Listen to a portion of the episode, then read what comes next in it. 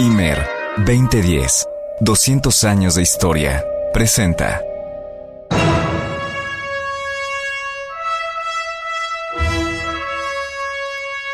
El Instituto Mexicano de la Radio y el Conservatorio Nacional de Música presentan Resplandores, un recorrido por la historia musical de México. Bienvenidos al programa Resplandores, un recorrido por la historia musical de México. En esta emisión hablaremos de un compositor que es básicamente conocido por una obra, pero que sin embargo su obra completa es verdaderamente fascinante. Se trata de José Pablo Moncayo. Y para esto contamos con la presencia siempre bienvenida del maestro Eduardo Contreras. Eduardo, bienvenido. Muchas gracias, Teo, como siempre, por la invitación. Qué gusto estar aquí hablando con los oyentes. Eduardo, bueno, vamos a empezar por eh, hablar sobre José Pablo Moncayo, a decir que toda la gente lo conoce por su famosísimo guapango. Mucha gente dice en términos coloquiales, ay, pues lo que pasa es que el guapango ya está muy choteado. Sin embargo, yo creo que una pieza de esta calidad, de esta factura, de esta perfección, jamás, jamás podrá ser choteada. Con un criterio así deberíamos dejar de escuchar el bolero de Ravel o la quinta sinfonía de Beethoven o cosas de ese tipo porque efectivamente han sido muy expuestas, muy sometidas a, muy sobreexpuestas a que a audiciones, citas, usos de fondo, muchísimas cosas que son abusos. El guapango ha sido en efecto una música que está en todas partes, es parte del discurso de la música oficial, por ejemplo, pero también es una pieza que uno puede escuchar en los vagones del metro de la Ciudad de México tocado por muchachos con quena, charango y bombos. Está en todos lados, es impresionante la aceptación casi se puede decir universal de todos los mexicanos por esta pieza. No en más de alguien la ha llamado en medio en serio, medio en broma el segundo himno nacional. Pues como dices tú, medio en serio, medio en broma, porque efectivamente uno la reconoce como una pieza fundamental del repertorio e inmediatamente identificable como mexicana. Pero justamente si aceptamos que el guapango es ya la pieza clásica fundamental de qué se trata, eso no quiere decir Teo, que no admiremos al autor como alguien que no solo es el autor del guapango. Quienes nos interesa toda la música mexicana y en particular la de ese periodo que solemos llamar nacionalista, no en balde coincidimos todos cuando estudiamos este periodo en definir que la muerte de Moncayo en 1958 se considera al mismo tiempo el fin así oficial de lo que llamaríamos ese periodo en la historia de la música de concierto mexicana. Quiero decir, después de esa fecha ya nadie se atreve a componer en ese estilo, deja de estar en boga la tendencia, hay otras tendencias en juego, hay un cambio importante. Ya se venía anticipando con obras y composiciones de autores anteriores, pero definitivamente la muerte de Moncayo, como decir, el último exponente que era capaz de obtener una gran obra artística con este estilo, es definitivamente el límite de la tendencia. Bueno, Eduardo, ¿qué te parece si escuchamos el guapango de José Pablo Moncayo? Pero vamos a escucharle en una versión que tú nos hiciste favor de traernos, que es, tiene ciertas particularidades. ¿Cuáles son? La primera de todas, ser la primera de las más de 25 grabaciones que existen del guapango de Moncayo, la que hizo Carlos Chávez dirigiendo la Orquesta Sinfónica de México en 1948, y que precisamente tiene ese mérito. Chávez, que por supuesto fomentó la grabación sobre todo de su propia música y en un momento dado la de autores ya internacionalmente reconocidos en su época, como Prokofiev, Ravel o Debussy, la primera vez que graba a un autor mexicano que no sea él es a su discípulo Moncayo, con una obra que él ya sabía en 1948 lo popular, lo reconocida que era. Chávez tenía mucho olfato, mucha idea, mucha conciencia del valor que representaban todos estos factores, y quizá por eso decidió incluirla como una grabación en su ciclo de grabaciones del 48, que fueron las últimas grabaciones que hizo la Sinfónica de México. Y aquí pues todos pueden escuchar qué concepto tenía tanto Chávez como director de la obra, como el hecho de ciertos eh, acentos, cierta manera de interpretar,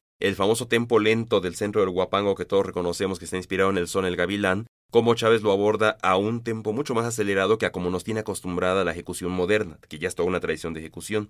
Eh, quisiera que se notara todo eso en la que es la grabación más fresca por ser la primera de la obra. En cierta medida podemos decir, aunque con todos los este, asegúnes que tiene esta aseveración, que esta es una versión más cercana a lo que sería leer directamente la partitura? Bueno, por lo pronto, de, que Chávez era un escrupuloso y respetuoso lector de, sus autores cuando los dirigía, eso no cabe duda. Y segundo, Moncayo alcanzó a conocer dos grabaciones de, su guapango, esta que vamos a escuchar y la de la Sinfónica Nacional dirigida por Heredia de la Fuente en 1956. José Antonio Alcaraz, ya fallecido y que fue discípulo directo de Moncayo y, y lo quiso mucho, afirmaba haber escuchado a su maestro decir que a él le gustaba la versión de Chávez. es lo más que podría yo atreverme a afirmar en esos términos y no tiene más que el valor testimonial. El valor testimonial, pero que nos habla mucho del tipo de lectura que existe sobre la obra. Es, como alguna vez ya comentábamos, una de esas obras mexicanas que podemos decir que ya tiene una tradición interpretativa. Claro, si genera escuela. Y luego es interesante, Teo, espero que los oyentes tengan interés y se acerquen a buscar grabaciones que ya han hecho orquestas internacionales de esta misma obra,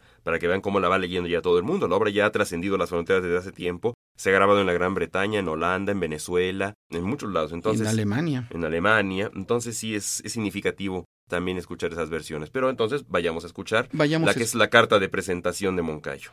El Guapango de José Pablo Moncayo con la Orquesta Sinfónica de México dirigida por Carlos Chávez.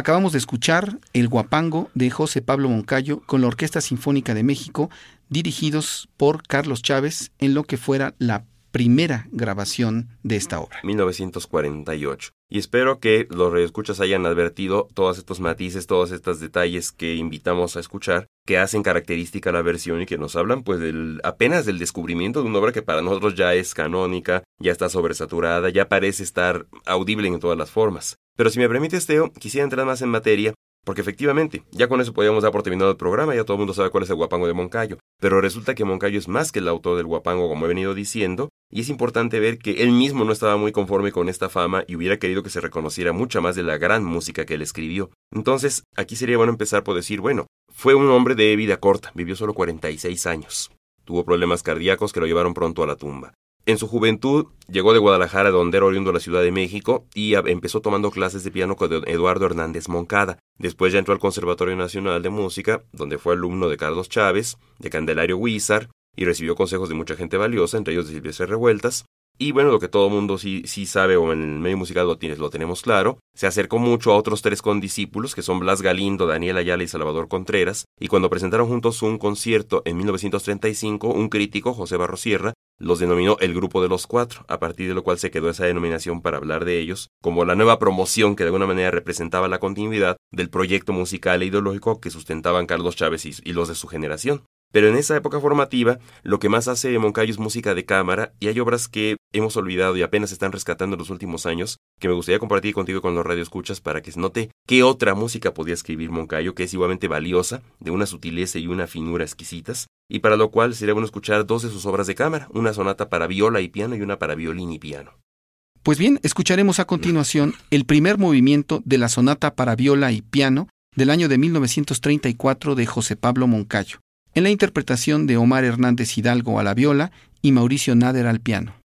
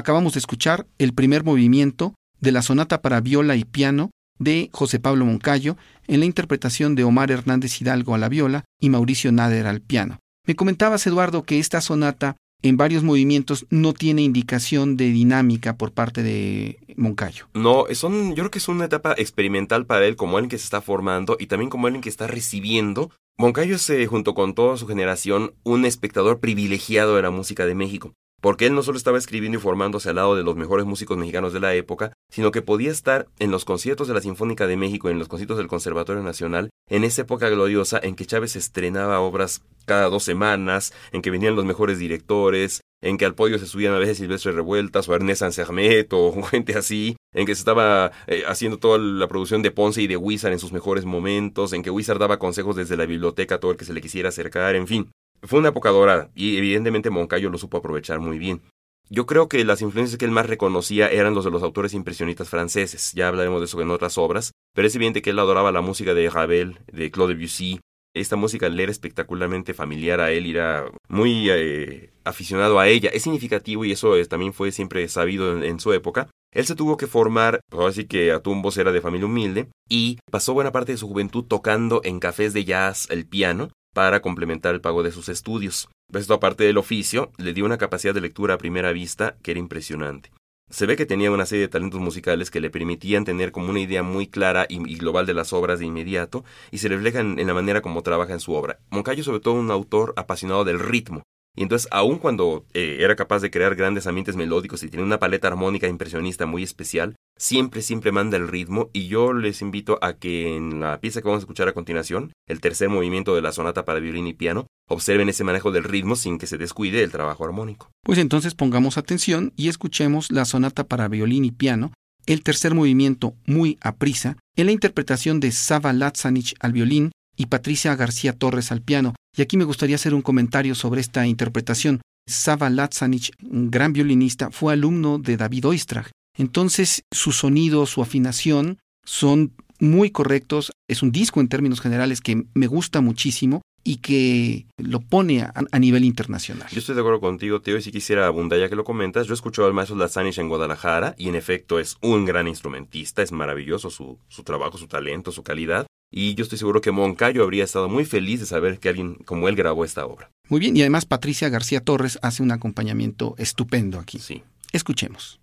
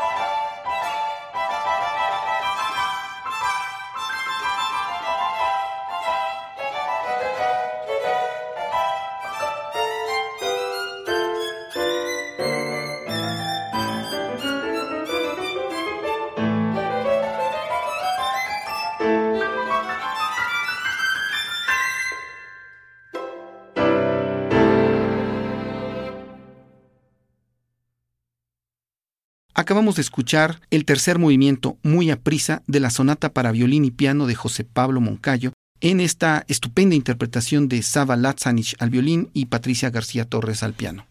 Haremos una breve pausa para continuar hablando de José Pablo Moncayo. Usted escucha Resplandores. Recuerde, su opinión es muy importante. Llámenos 5628 1717 y 5604 8124 o escríbanos resplandores.conservatorio.imer.com.mx.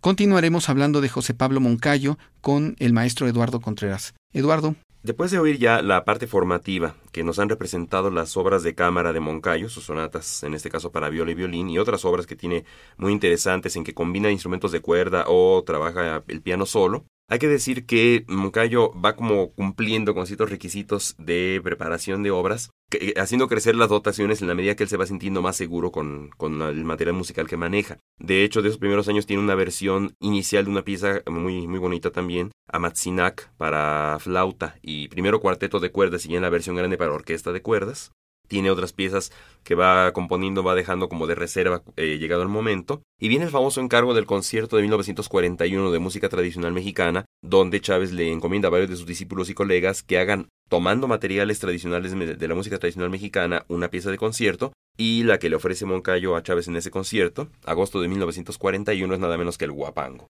que por supuesto borró la memoria del resto de la música que se tocó ese día, salvo quizá los sones de mariachi de Galindo, que no se compusieron para ese concierto, ya existían, pero que durante algún tiempo, te acordarás Teo, eran como una especie de pareja musical que siempre se escuchaba en, la música de concierto y sobre todo en el discurso oficial. Y no solo en los conciertos, sino en los discos. En los discos siempre iban aparejadas en las grabaciones.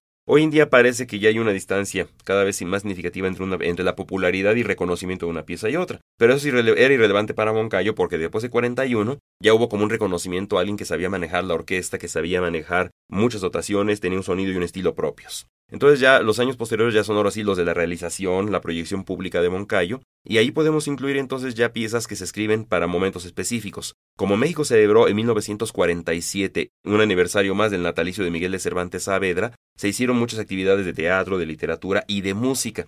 Y entre otras, justamente se encomendó la composición de música a distintas personas y una de ellas fue Moncayo. Y por eso tenemos un homenaje a Cervantes que está escrito para dos oboes y orquesta de cuerda, una orquesta, una orquestación muy curiosa, una eh, dotación muy interesante, que también es una obra muy peculiar que habla de este otro tipo de Moncayo diferente de la exuberancia rítmica del guapango. Esta pieza, junto con otras piezas de Moncayo, nos dan muy buena idea de Moncayo como colorista, como buen orquestador, o sea, alguien que empieza con un buen oficio. Claro, y, sobre todo, insisto yo, ¿no? Una especie de ambientes más íntimos, más cercanos, más inmediatos, menos brillantes en este caso, porque esa es la intención. Pues bueno, entonces escucharemos el homenaje a Cervantes de José Pablo Moncayo en la interpretación de Joseph Gamilagdishvili y Enrique Trujillo a los oboes, la Camerata de Coahuila, dirigidos por Ramón Shade.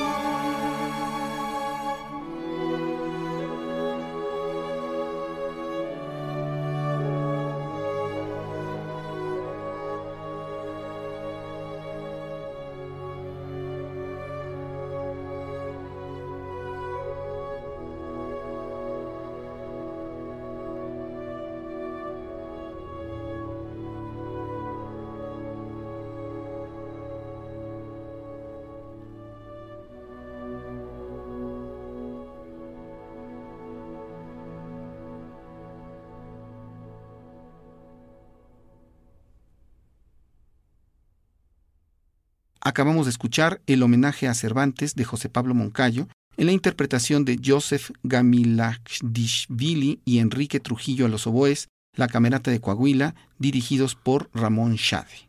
Y creo que aquí queda más que de manifiesto lo que decías, Teo, esta cuestión colorística, esta dotación orquestal. Yo creo que no es gratuito que en Moncayo hayan confluido una formación académica representada por la música que estaba escuchando en la época, que como decía, es nada menos que un Debussy, un Ravel, un Falla, grandes coloristas de la orquesta ellos mismos. Bueno, y además se nota la influencia de haber estado estudiando con Carlos Chávez, que era un cosmopolita en este sentido. Sí, y sobre todo, yo siempre he defendido que hay una escuela de orquestación muy hermosa en México de la que Moncayo sería el último representante clásico. Moncayo también trabajó mucho en la orquestación con Candelario Huizar, otro, pues quizá el mejor orquestador que, hemos tenido en México, y además Huizar, ya lo he comentado en algún momento contigo, era discípulo de Gustavo Ecampa, otro gran orquestador.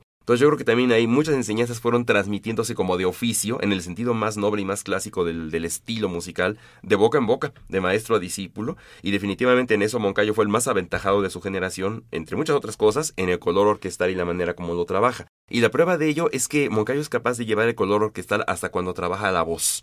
Es interesante que hasta donde yo sé, eh, Moncayo no hizo canción de concierto en el sentido que la han hecho otros colegas suyos. Hizo arreglos y orquestaciones de canciones tradicionales que también fue parte del oficio de muchos de sus colegas contemporáneos. Pero canción, canción de concierto en el sentido de un Salvador Moreno, de un Ponce, de un Revueltas, no hay prácticamente en el catálogo de Moncayo. De las pocas joyitas vocales que tenemos de él podemos citar La Canción del Mar, una obra para coro solo, contexto de Alfonso del Río, un poeta popular amigo de los músicos de aquella época. Y eh, aquí lo interesante, Teo, es ver cómo cuando Moncayo maneja las texturas de la voz en el coro, parece que uno está sintiendo las cuerdas de su orquestación. Le gusta trabajar en la misma paleta orquestal y el mismo especie de marco armónico como si fuera el de los instrumentos. Sería interesante escuchar eso. Vamos a escuchar entonces la canción del mar de José Pablo Moncayo, en una interpretación que lamentablemente Eduardo es la única existente y solamente está en un LP que transferimos para que todos nuestros radioescuchas conozcan esta hermosa obra. Y una faceta poco reconocida o identificada en Moncayo.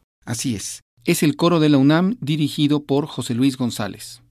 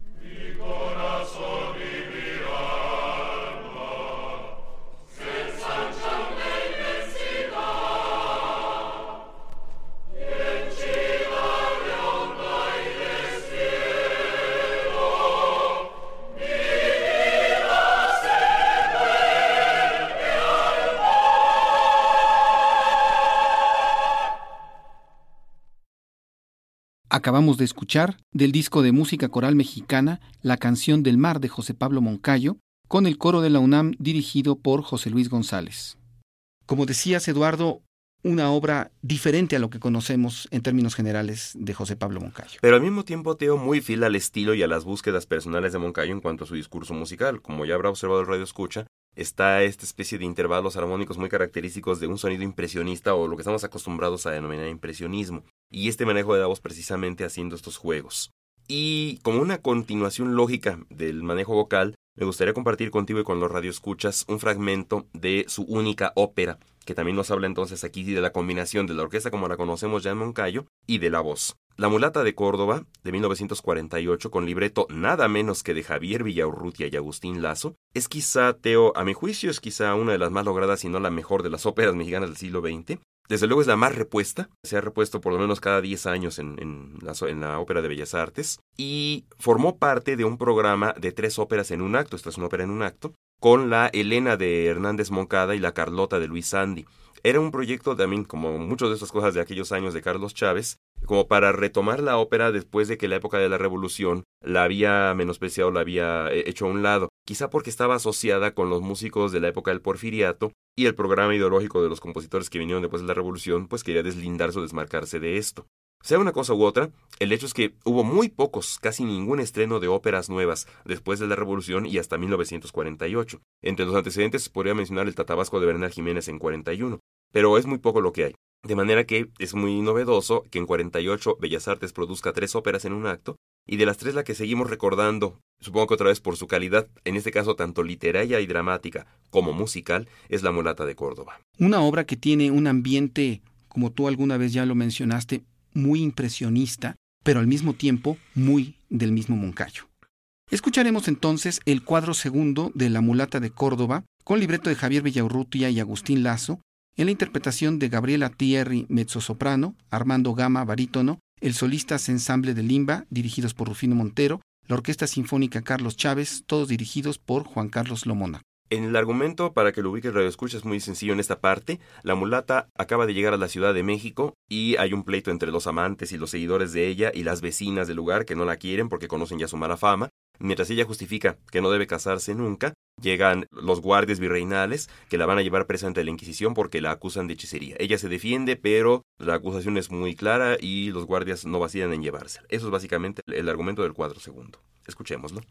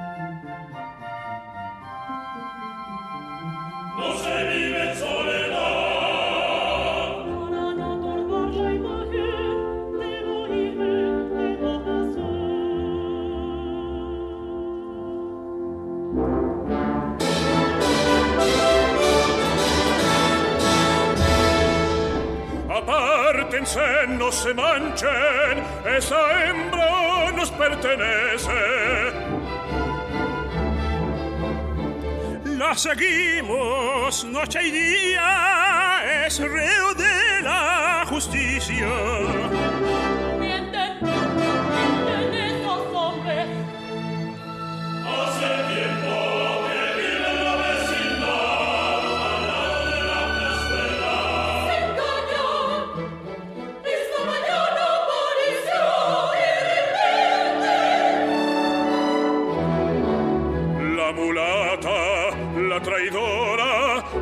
Todas partes está, pero también en ninguna. No la dejen escapar, ella sabe disiparse. Mienten, mienten, mienten. No miento, no, no mentimos. Por esta cruz yo lo juro.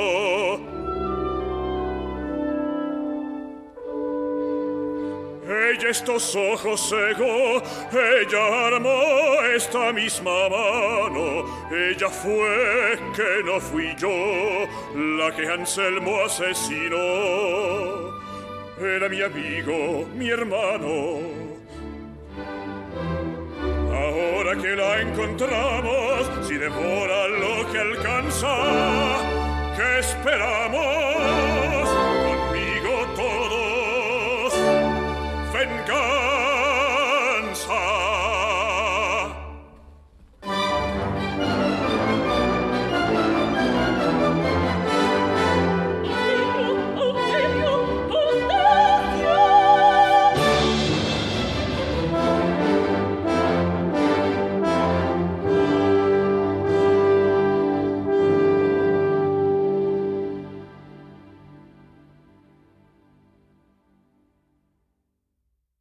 Acabamos de escuchar el cuadro segundo de La mulata de Córdoba.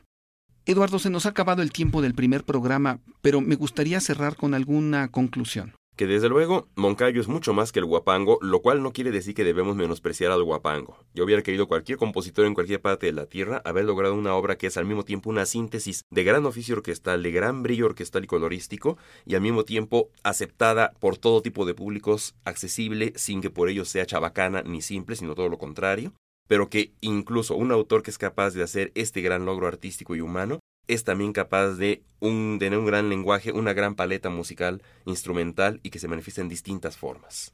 Tenemos mucho que aprender todavía de la música de Moncayo. Eduardo, muchísimas gracias por estar aquí con nosotros. en el, gracias. En el programa Resplandores.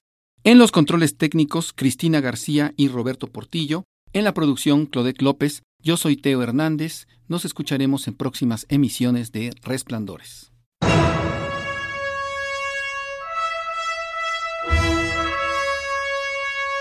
El Instituto Mexicano de la Radio y el Conservatorio Nacional de Música presentaron Resplandores, un recorrido por la historia musical de México.